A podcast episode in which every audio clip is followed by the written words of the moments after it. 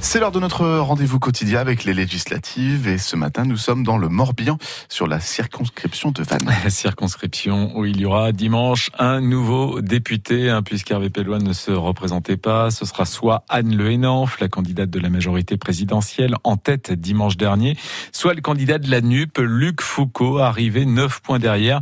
Ils étaient euh, tous les deux hier matin sur euh, le marché de Vannes, Frédéric Collat. Mercredi, jour de marché à Vannes, jour de pêche pour les deux candidats au fauteuil de député. Ils taquinent le même poisson, l'abstentionniste. Anne Le Hénanf et la candidate ensemble, tendance horizon, le parti d'Édouard Philippe, arrivé en tête avec 34% dimanche dernier. Chaque voix compte parce que le taux d'abstention est tellement élevé qu'il faut aller chercher les voix. Oui, l'abstention, c'est mon adversaire euh, aussi cette semaine. Sur le marché, elle a conquis Claudine, 71 ans. La semaine dernière, elle a glissé un bulletin Rassemblement National. Je suis anti-Macron, donc au départ, je ne voulais pas voter. Elle m'a très très convaincue, c'est vrai. Et puis elle est de droite.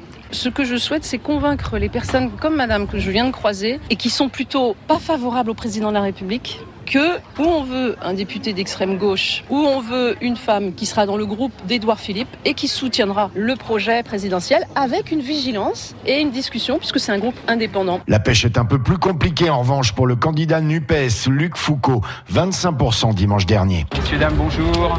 Luc Foucault, candidat de la gauche. Ouais, dommage. Dommage. Ah, pourquoi dommage? Dommage de NUPS. Ça aurait été, sans NUPS, j'aurais voté pour vous. Mais Ah, ben, je suis, je suis, je suis Luc Foucault, candidat de la gauche. Allez, Ah ouais, gauche progressiste. Prenez le temps, prenez la- Mélenchon me fait peur. Je vais voter Macron. Enfin, la, la Macronie. Et, et pourtant, je l'aime pas trop.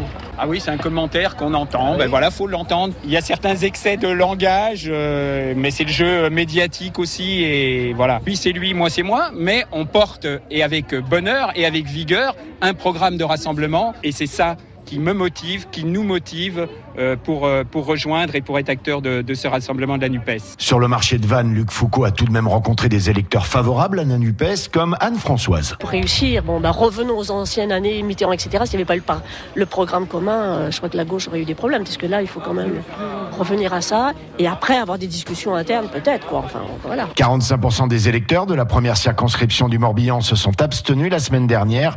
Plus de 60% dans les quartiers populaires de Carcado et Ménimur, loin, très loin de la clientèle habituelle du marché de Vannes. Et donc dimanche, sur cette première du Morbihan, une chose est sûre, il y aura un nouveau député hein, pour succéder à Hervé Pellois, Anne Le Hénanf pour la majorité présidentielle ou Luc Foucault pour la NUP.